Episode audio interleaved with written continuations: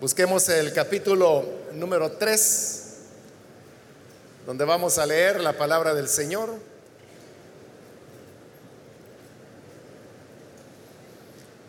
La palabra del Señor en Filipenses, capítulo número 3, versículo 12 en adelante.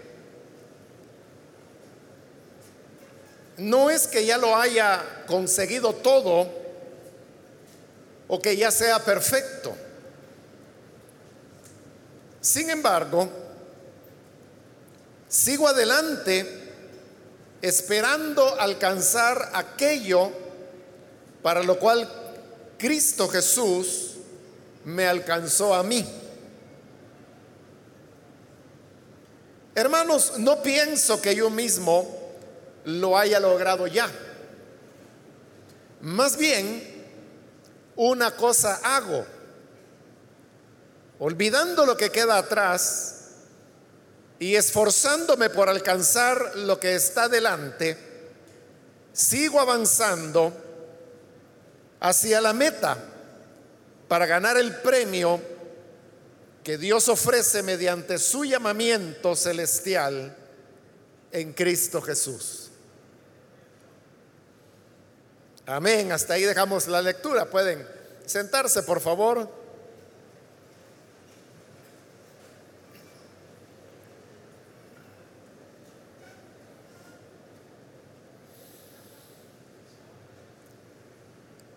Hemos leído estos versículos de esta carta que Pablo envió a los filipenses, la cual fue una de las primeras cartas que Pablo escribió. Él se encontraba en prisión y él quería saludar a la iglesia de Filipos que fue la primera iglesia que él fundó en lo que hoy nosotros reconoceríamos como el continente europeo. Esta iglesia era una iglesia de muy sano espíritu, que había acogido el ministerio de Pablo desde el principio y que no solamente lo había recibido y acogido, sino que además de eso, también lo apoyaban. Y como en otras cartas, bueno, acá mismo también Pablo les dice que aunque él andaba predicando en otras ciudades, en otros países, en otras iglesias, la iglesia de los filipenses era la que continuamente estaba proveyendo para las necesidades que Pablo afrontaba como persona para su sostenimiento y consecuentemente para que su ministerio también pudiera marchar. Esta carta realmente no contiene exhortaciones como ocurre con otras, bueno, con todas las demás cartas de Pablo, sino que más bien es una carta para celebrar, para felicitar, para saludar a sus amigos los filipenses. Y en medio de toda esta, esta plática, diríamos, entre amigos, Pablo se pone a reflexionar sobre lo que es su vida. Porque él está invitando a los filipenses para que ellos puedan crecer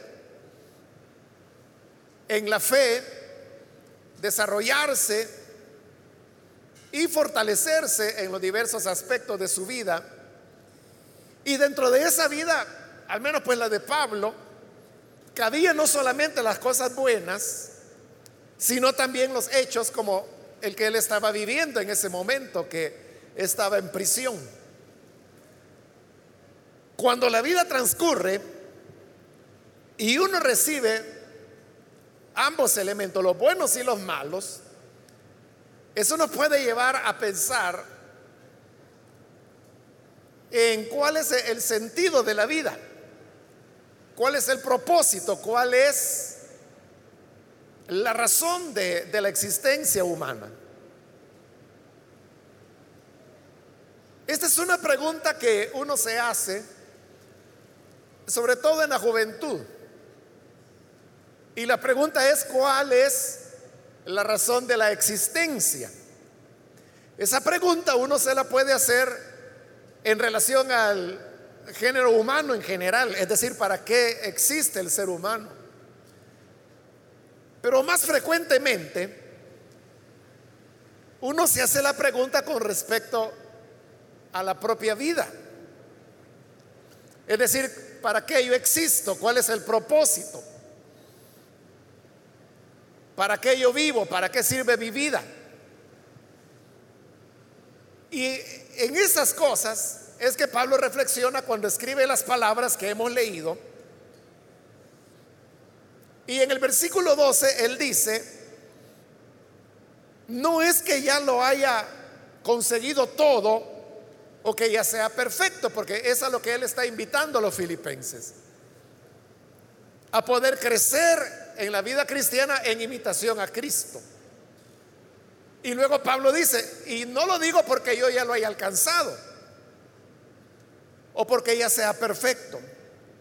Lo dice por lo que va a decir a continuación. Dice, sin embargo, sigo adelante esperando alcanzar aquello para lo cual Jesús me alcanzó. Entonces vean esas palabras que diríamos es la manera de Pablo de preguntarse lo mismo que nosotros nos estábamos preguntando con palabras más sencillas. Nosotros nos preguntábamos cuál es la razón de nuestra existencia, para qué vivimos. Y la manera de Pablo era esforzarse esperando alcanzar aquello para lo cual Cristo me alcanzó. Entonces Pablo veía que si Cristo lo había alcanzado a él, es porque tenía un propósito con él. Y ahora la meta y la finalidad de su vida era alcanzar ese propósito para el cual el Señor lo había alcanzado a él. Entonces, ahí estamos partiendo de varias cosas. La primera de ellas es que el Señor nos ha alcanzado. Y el Señor nos alcanza cuando nosotros tenemos una experiencia de conversión. Lo más probable es que la mayor parte de ustedes que están acá, ustedes son creyentes de segunda generación. Es decir, que están en la iglesia desde que tienen memoria. Y sus recuerdos probablemente sean cuando de niños eran traídos a esta iglesia o pudiera ser que sus padres lo llevaban anteriormente a otra iglesia, pero que hoy están acá.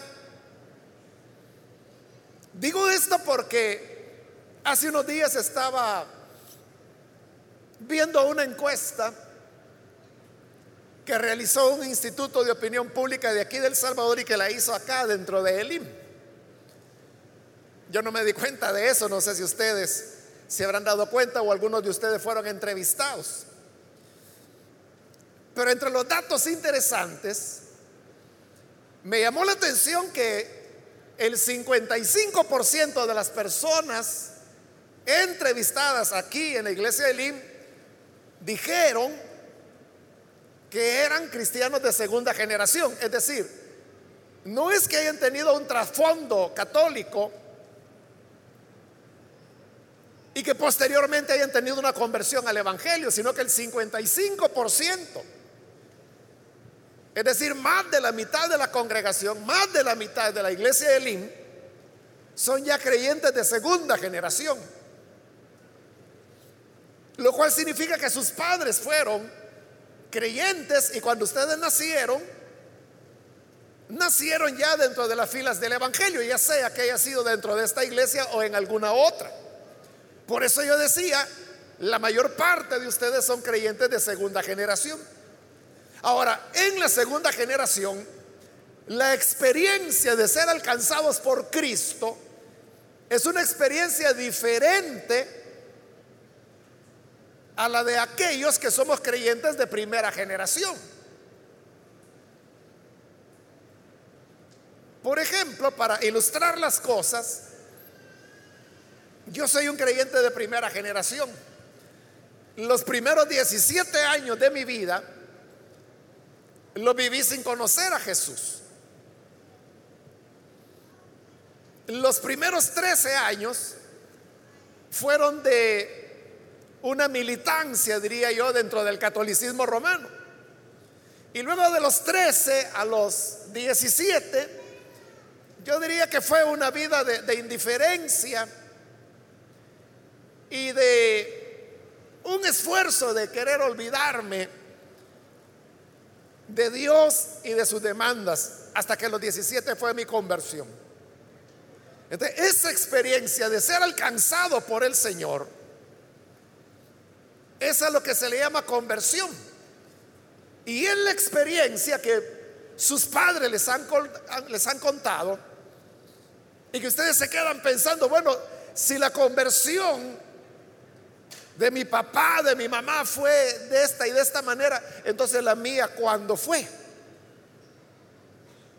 Entonces tú te pones a pensar, bueno, ¿será que yo realmente he sido alcanzado por el Señor o no? Porque ¿en qué momento se da tu conversión? ¿En qué momento es cuando Jesús te alcanza? Entonces te pones a pensar y a hacer memoria y dices, bueno, si yo lo que recuerdo es que jugaba entre las sillas. Lo que recuerdo es que me llevaban a la escuela dominical cuando teníamos el edificio acá en este sector. Entonces desde siempre has estado acá. Y si yo te pregunto cuándo conociste a Jesús, bueno, es que yo le he conocido toda la vida. En la escuela dominical todavía me puedo de memoria los versículos que me enseñaron. Entonces, para el creyente de segunda generación, el ser alcanzado por el Señor es una experiencia diferente. Por eso es que tú no te tienes que preocupar si la experiencia de conversión tuya no encaja dentro de ese molde de las historias que cuentan tus padres o que cuentan los creyentes de primera generación. Como por ejemplo la que estoy contando para ilustración, el, caso mío. O sea, puedo marcadamente decir cómo fue lo que ocurrió en mi vida y yo puedo dar una fecha exacta de cuando el Señor me alcanzó. Fue el domingo 26 de enero de 1975. Entonces, en el creyente de segunda generación no hay una experiencia así de tipo como el creyente de la primera generación. Muchas veces se predica en el modelo de Pablo. Es decir, ¿cómo fue la conversión de Pablo? Que fue una conversión de un encuentro yendo de camino a Damasco y que transforma su vida en un momento, en un segundo, y que nace de nuevo y de perseguidor de la iglesia se convierte en un pregonero del Evangelio.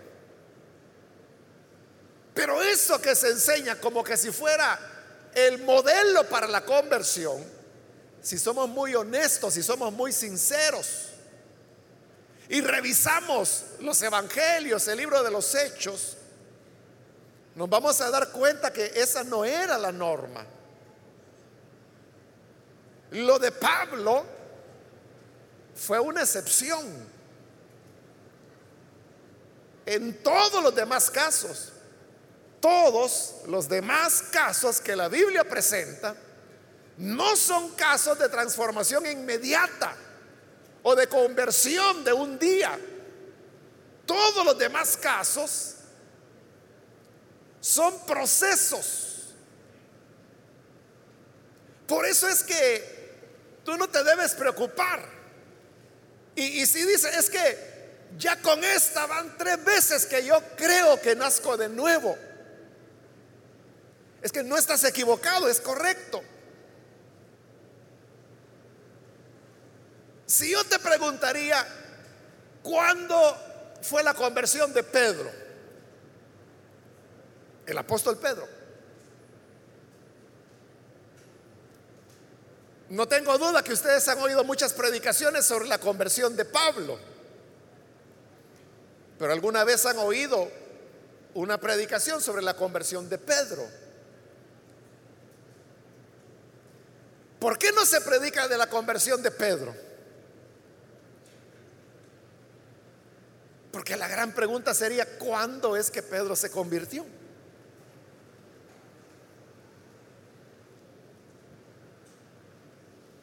Se convirtió cuando Juan el Bautista, porque Pedro era discípulo de Juan el Bautista. Y un día apareció Jesús y Jesús dijo, he aquí el Cordero de Dios que quita el pecado del mundo. Y dice que algunos discípulos de Juan comenzaron a seguir a Jesús. Entre ellos iba Pedro. ¿Fue ahí la conversión de Pedro? ¿O fue la conversión de Pedro cuando él estaba lavando sus redes y Jesús le dijo que si le podía prestar la barca para tomar distancia de la gente y hablarles? Jesús habló a la multitud lo despidió y le dijo a Pedro, ahora vamos hacia adentro. Y ahí se produce la primera pesca milagrosa. Fue ahí la conversión de Pedro. Cuando cae de rodillas y le dice, Señor, apártate de mí porque soy un pecador. Y Jesús le dice, mira, no tengas temor porque tú has sido pescador de peces, pero ahora serás pescador de hombres. Fue ahí su conversión. ¿O fue su conversión cuando llegan a su casa porque él invita a Jesús? Y resulta que la suegra de Pedro estaba enferma y Jesús viene y la sana. Fue ahí la conversión de Pedro. ¿O fue la conversión de Pedro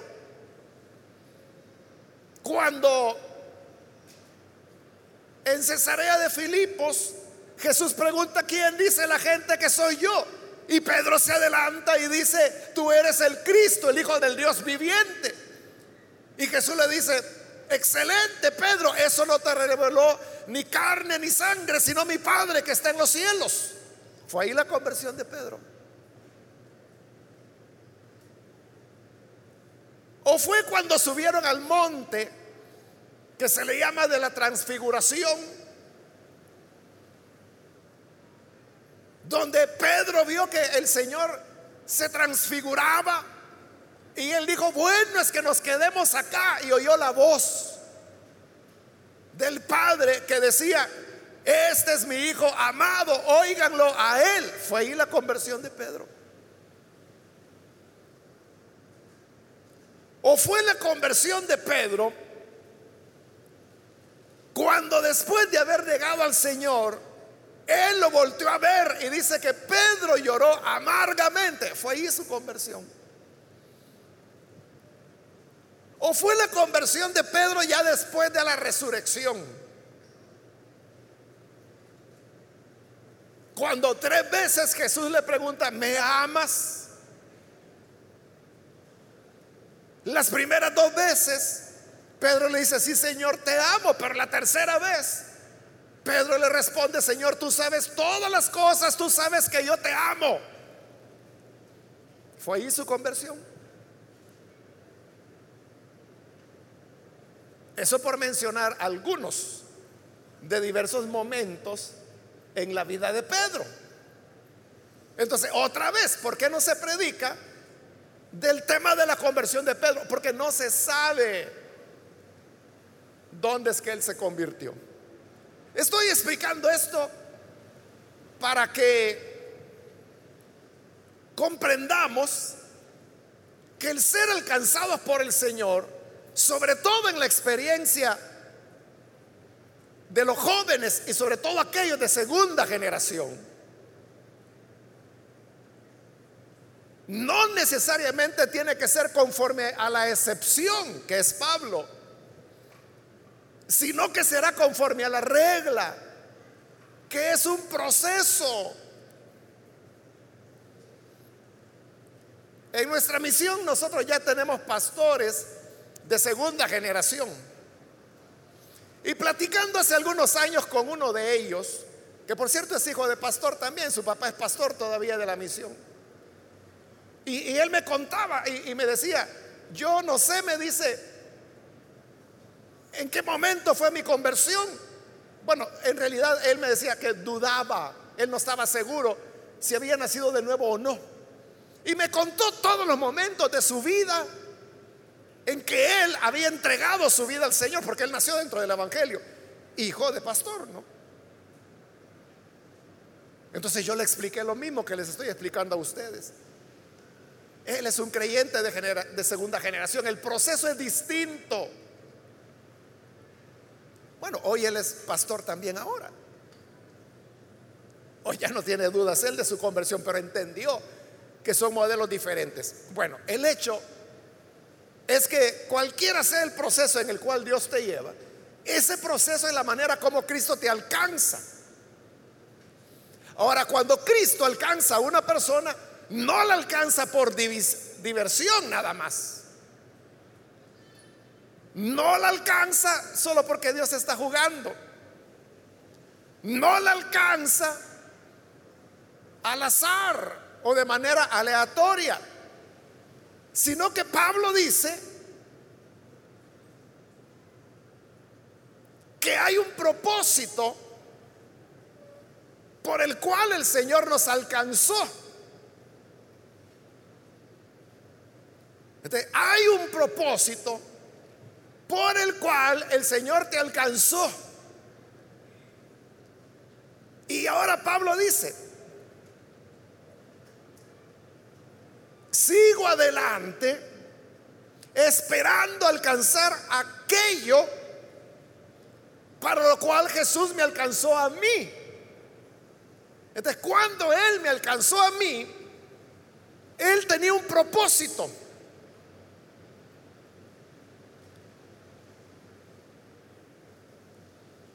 Ahora dice Pablo, yo me esfuerzo por alcanzar ese propósito para el cual Él me alcanzó a mí. Entonces partimos de eso, que el Señor te alcanzó, pero te alcanzó con un propósito. Hay una misión que tú tienes en la vida. Y cuando digo una misión, no necesariamente me estoy refiriendo a un rol eclesiástico. En algunos casos pudiera ser que sí. En algunos casos pudiese ser que el Señor ha llamado a algunos para el ministerio, sea de pastor, de evangelista, de maestro, para ser misionero. Ese es el propósito de Dios. Pero hay otros casos que yo creo que es la mayoría, en los cuales el propósito de Dios no es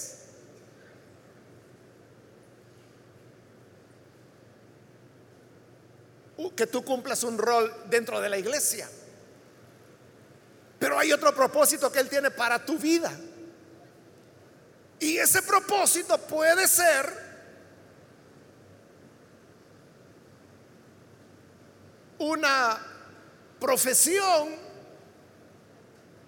una tarea, un rol dentro de la sociedad. Porque realmente la obra de Dios, la iglesia, necesita de todo. O sea, la iglesia no solamente necesita predicadores. Claro que los necesita, pero no necesita que todos se conviertan en predicadores, porque entonces todos vamos a estar aquí en la plataforma y nadie va a estar sentado allá. Entonces, dentro de la iglesia, se necesita que haya quien escucha, quien aprende, quien recibe, quien apoya. Entonces, el tema aquí es ¿Cuál es el propósito para el cual el Señor te ha llamado? Porque toda la vida de Pablo, él decía, es esto, yo no digo que ya lo alcancé, yo no digo que soy perfecto, decía Pablo. Pero sí digo que estoy persiguiendo alcanzar aquello para lo cual Cristo me alcanzó a mí. Pablo sabía para qué Cristo lo había alcanzado a él. Sí lo sabía. Él aquí no lo menciona.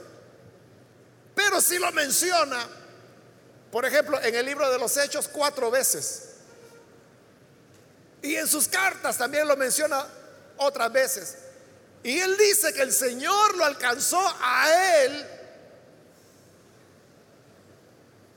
para anunciar el Evangelio de la gracia de Dios. En el caso de él, ese era el objeto. Entonces, como el Señor lo alcanzó a él para anunciar el Evangelio de la gracia de Dios, entonces Pablo dice, yo me esfuerzo para alcanzar eso y es ser quien anuncia el Evangelio de la gracia de Dios. Ahora, en el 13 dice, hermanos, no pienso que yo mismo lo haya logrado ya, está repitiéndolo. Pero oigan esto, más bien una cosa hago. Olvidando lo que queda atrás, me esfuerzo hacia adelante, esforzándose a qué? A alcanzar aquello para lo cual Cristo lo alcanzó a él. ¿Para qué lo alcanzó a él? Para ser ministro del Evangelio de la gracia de Dios. Entonces Pablo decía, una cosa hago en la vida Ahí tenemos una clave. ¿Por qué hay personas que sobresalen en la vida y personas que fracasan? ¿Por qué hay personas que logran cosas significativas en la vida y personas, como decimos, que pasan sin pena ni gloria? ¿Qué es lo que marca la diferencia entre unos y otros? Es el hecho de enfocarse en aquello para lo cual vivimos. Y como Pablo sabía para qué Cristo lo había alcanzado, él decía, no pretendo haberlo logrado, pero una cosa hago. Ese es el punto. Una cosa hago. Si tú haces muchas cosas, no harás ninguna. Debes estar enfocado. A lo mejor han escuchado el refrán que se usa popularmente en nuestro país, que se dice, este es siete oficios y catorce necesidades. Es decir, son esa clase de personas que para ganarse la vida hacen de todo. Pueden hacer instalaciones eléctricas aunque se les incendien. Hacen fontanería, hacen un poco de albañilería, son un poco de carpinteros, un poco de sastres, un poco de zapateros, un poco de pintores. Es decir, hacen de todo con el fin de ganarse la vida. Pero oigan lo que dice la gente. Siete oficios 14 necesidades. Es decir, por mucho que hace, no logra salir de sus necesidades. ¿Y por qué no logra salir de ninguna de sus necesidades? Porque tiene siete oficios. Y la clave no es hacer mucho. La clave es lo que Pablo dice, una cosa hago.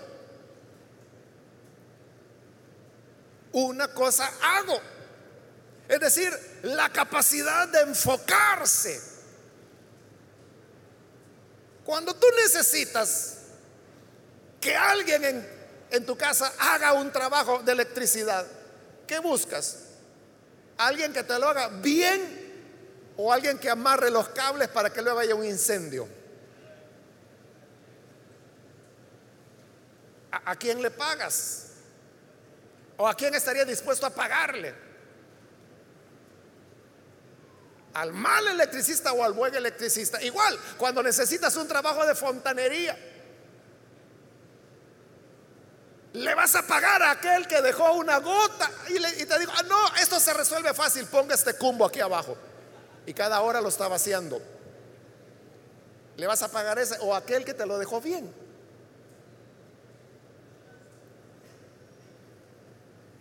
Como tiene siete oficios, no tiene ninguno.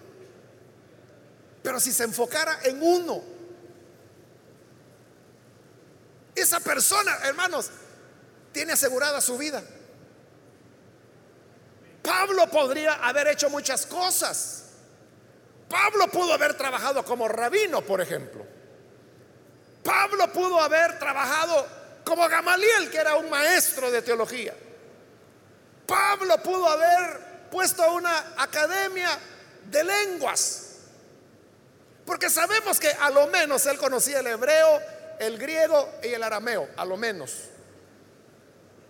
Por lo menos. Pudo haberlo hecho. Sabemos que hacía tiendas, lo cual hizo por un tiempo, pero precisamente cuando esta iglesia de Filipos comenzó a apoyarlo, entonces ya él ya no trabajó más. ¿Por qué? Porque se estaba enfocando una cosa hago. Entonces la gran pregunta es, ¿a qué dedicarás tu vida? ¿Cuál es tu plan? Claro, lo ideal sería que te enfoques en aquello para lo cual Cristo te alcanzó. Pero ya dije, Jesús no solo nos alcanzó para que todos seamos predicadores. Probablemente aquí, me voy a poner optimista y voy a decir, saldrán 10 predicadores. Vaya, pero ahí estoy hablando con mucho optimismo. ¿Y todos los demás qué van a hacer?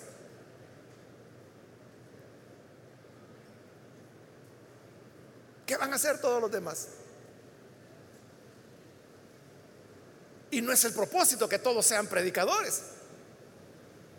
El propósito de Dios quizá para algunos es que serán quizá médicos, pero el punto es, ¿qué tipo de médico serás tú? Esa clase de médicos que salen de las universidades de hoy, que más que médicos son chamanes, que de medicina no saben mucho o no saben nada.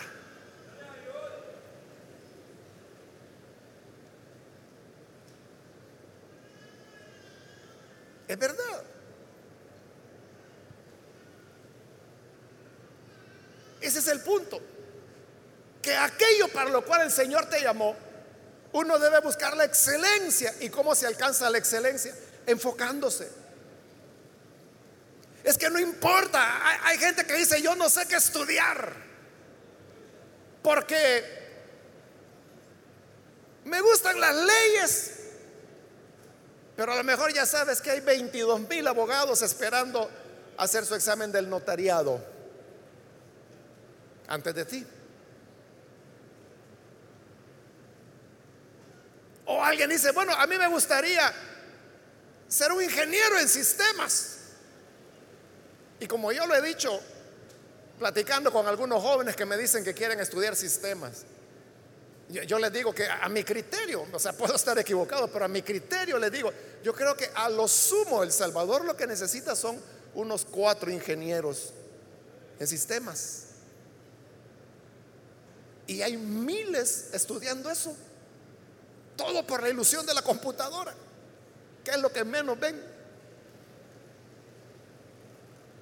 Entonces, la preocupación viene, ¿cómo voy a hallar trabajo? es una preocupación legítima. Pero volvemos a lo mismo. Cuando yo preguntaba, cuando necesitas a un electricista, ¿a quién contratas? ¿Al bueno o al malo? Si necesitas ir a una consulta médica, ¿quién quieres que te vea? ¿Un chamán con certificado de papel higiénico? ¿O quieres que te vea un médico de verdad? ¿Qué prefieres? así como tú eliges, los propietarios de las empresas las instituciones que van a contratar a nuevos empleados que buscan lo mejor. Pueden poner un anuncio que necesitan el encargado del departamento de comunicaciones y hay medio millón de gente en El Salvador que estudia comunicaciones. Pero ¿a quién van a escoger de ese medio millón? Al mejor de todos. Sin duda. Sin duda que al mejor. Ese es el punto. ¿Cómo se llega a ser lo mejor? Tienes que enfocarte. Tenemos una gran ventaja y es que si Cristo está en nuestro corazón, Él ya nos alcanzó. Y si Él ya nos alcanzó, nos alcanzó con un propósito. Dios envió a su Hijo para invertirlo en ti. Dios envió su palabra para invertirla en ti. Dios creó la iglesia para ofrecértela a ti. Dios levantó ministros para regalártelos a ti. Eso es lo que dice Efesios, que los ministros son regalos, son dones, dice del Señor, para su iglesia. Envió el Espíritu Santo para invertirlo en ti. Consumó la redención para invertirla en ti la morada del Espíritu Santo y la invirtió en ti. Te convirtió en miembro del cuerpo de Cristo para que seas invertido en ti. No me digas que toda esa inversión Dios la hizo en ti. Tan solo para que andes gastando suela en esta tierra. No es posible. Hay un propósito. Hay una meta. Hay un objetivo que Dios está persiguiendo. Y esa es la gran pregunta. ¿Para qué te alcanzó el Señor? Y esa es la respuesta también a la pregunta que hacíamos al principio. ¿Cuál es el sentido de la vida? ¿Cuál es el sentido de la existencia?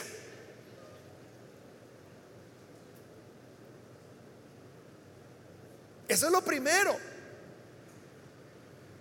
Y una vez sepamos cuál es el objeto de nuestra vida,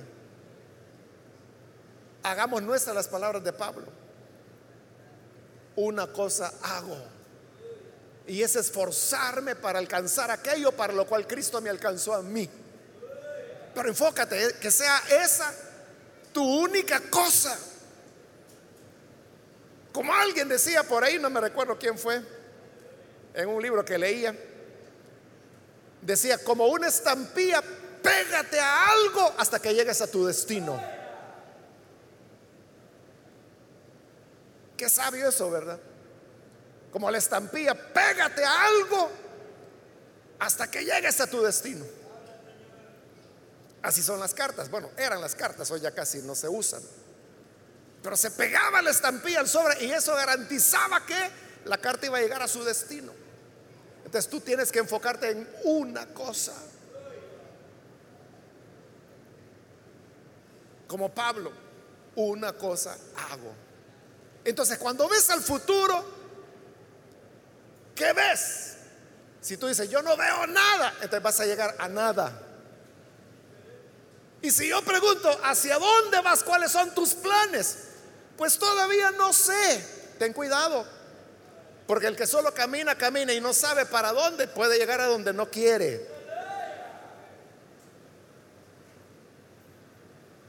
Porque la vida va pasando. ¿Qué hacía que el año iba a comenzar? Y ya van seis días. ¿Hacia dónde vas? ¿En qué dirección estás caminando?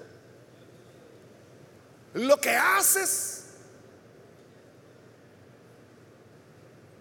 Responde a un plan que tienes.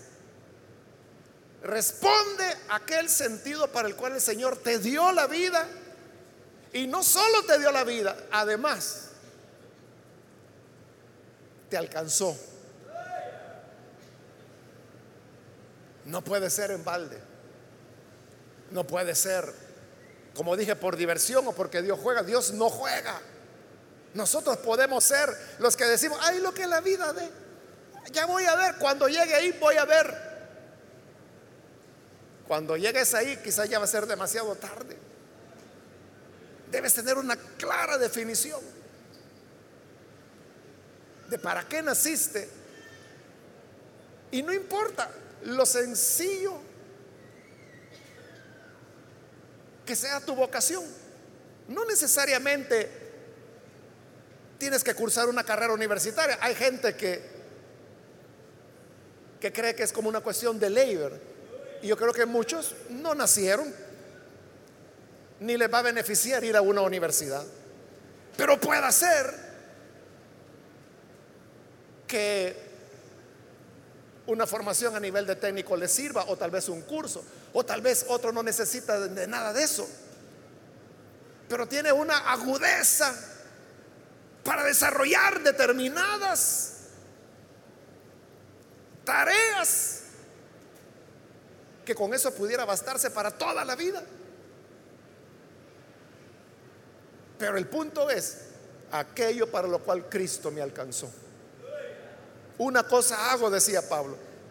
Si entrevistáramos a Pablo y le dijéramos, Pablo, ¿cuál considera usted que ha sido el elemento que lo ha llevado a ser lo que fue? Él diría, una cosa hice nada más. Enfocarse en una. Así que adelante, hermanos. Y si no sabemos cuál es el objeto de nuestra vida o para qué Cristo me alcanzó, pregúntale a Él. Así de sencillo. ¿No sabes? Pregúntale antes de seguir rebotando en la vida, antes de continuar equivocándote. Mejor pregúntale. Y así ya sabrás hacia dónde Él quiere que vayas. Y a eso enfócate totalmente. Vamos a orar, vamos a cerrar nuestros ojos. Y con nuestros ojos cerrados yo quiero hacer una invitación para aquellos muchachos que todavía no han recibido al Señor Jesús como Salvador.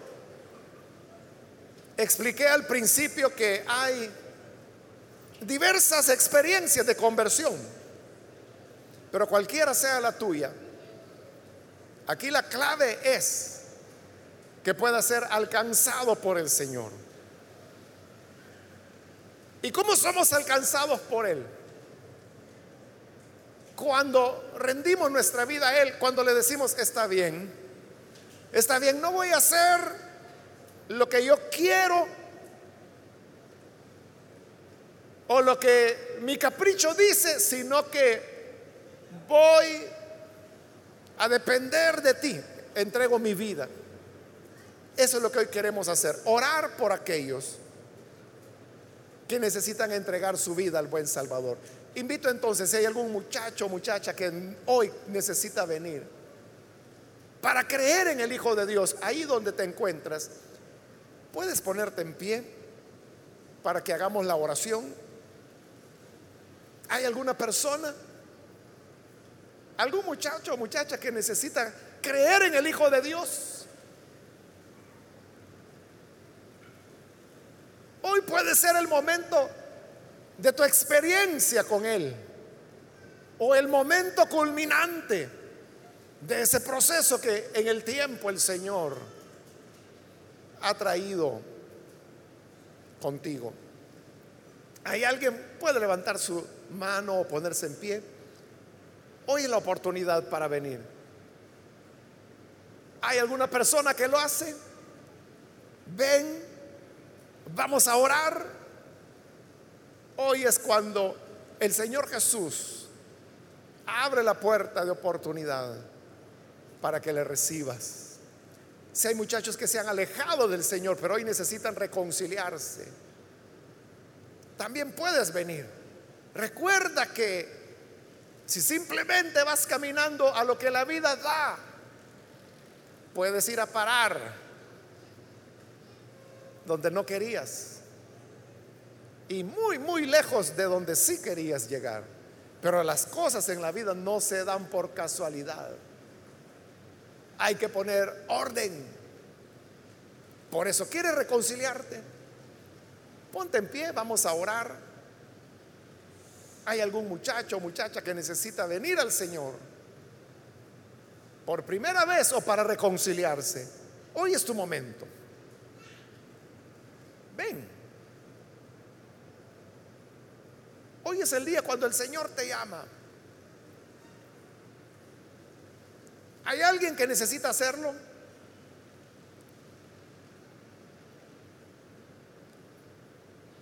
Hoy es cuando la gracia de Dios está abierta para todo aquel que necesita. Muy bien, aquí hay un muchacho. Bienvenido. Alguien más que necesita pasar. Puedes ponerte en pie para que oremos. Otra persona que necesita venir. Muy bien, aquí hay otro muchacho. Bienvenido. ¿Alguien más? Acá hay un niño. Bienvenido. Dios te bendiga. De este lado hay otro muchacho, bienvenido. Dios te bendiga también. Alguien más que necesita pasar. Muy bien, aquí hay otro joven. Bienvenido. ¿Alguna otra persona que viene al Hijo de Dios por primera vez? O si necesitas reconciliarte, volver al redil, volver a casa. El tiempo sigue corriendo y la vida va pasando. Muy bien, aquí hay otro muchacho, bienvenido. Algo otra persona. La vida va transcurriendo y cada día es un día o que aprovechamos para alcanzar aquello para lo cual fuimos alcanzados o por el contrario, es otro día desperdiciado que nos aleja de aquello que quisiéramos alcanzar.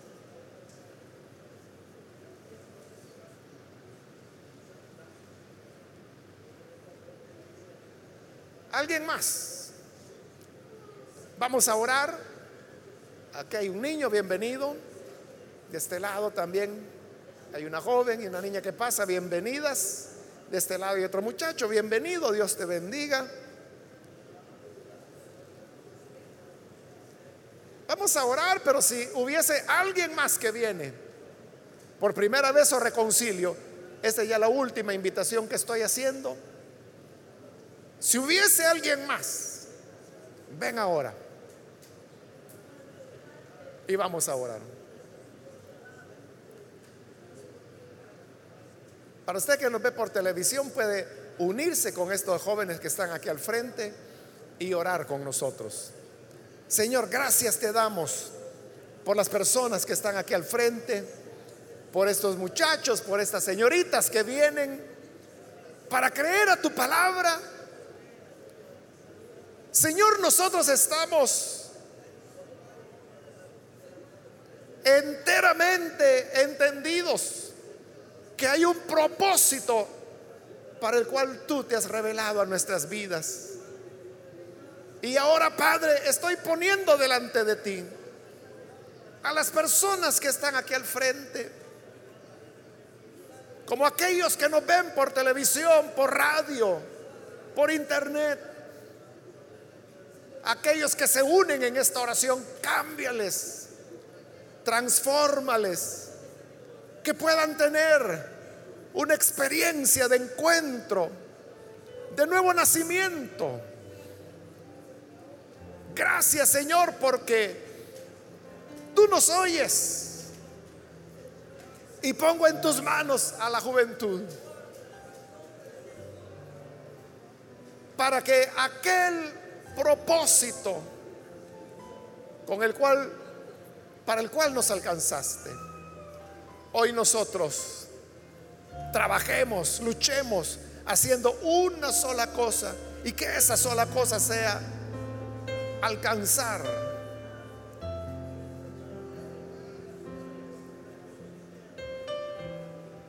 tu propósito en nuestra vida. Ayúdanos a enfocarnos, Señor para que prescindamos de lo que nos piden hacer, para que prescindamos de lo que nos llama la atención y nos dediquemos a lo que debemos hacer, porque es una tarea que nos diste a nosotros y que nadie más podrá hacerla en nuestro lugar. Gracias Señor te damos por Jesús nuestro Salvador. Amén.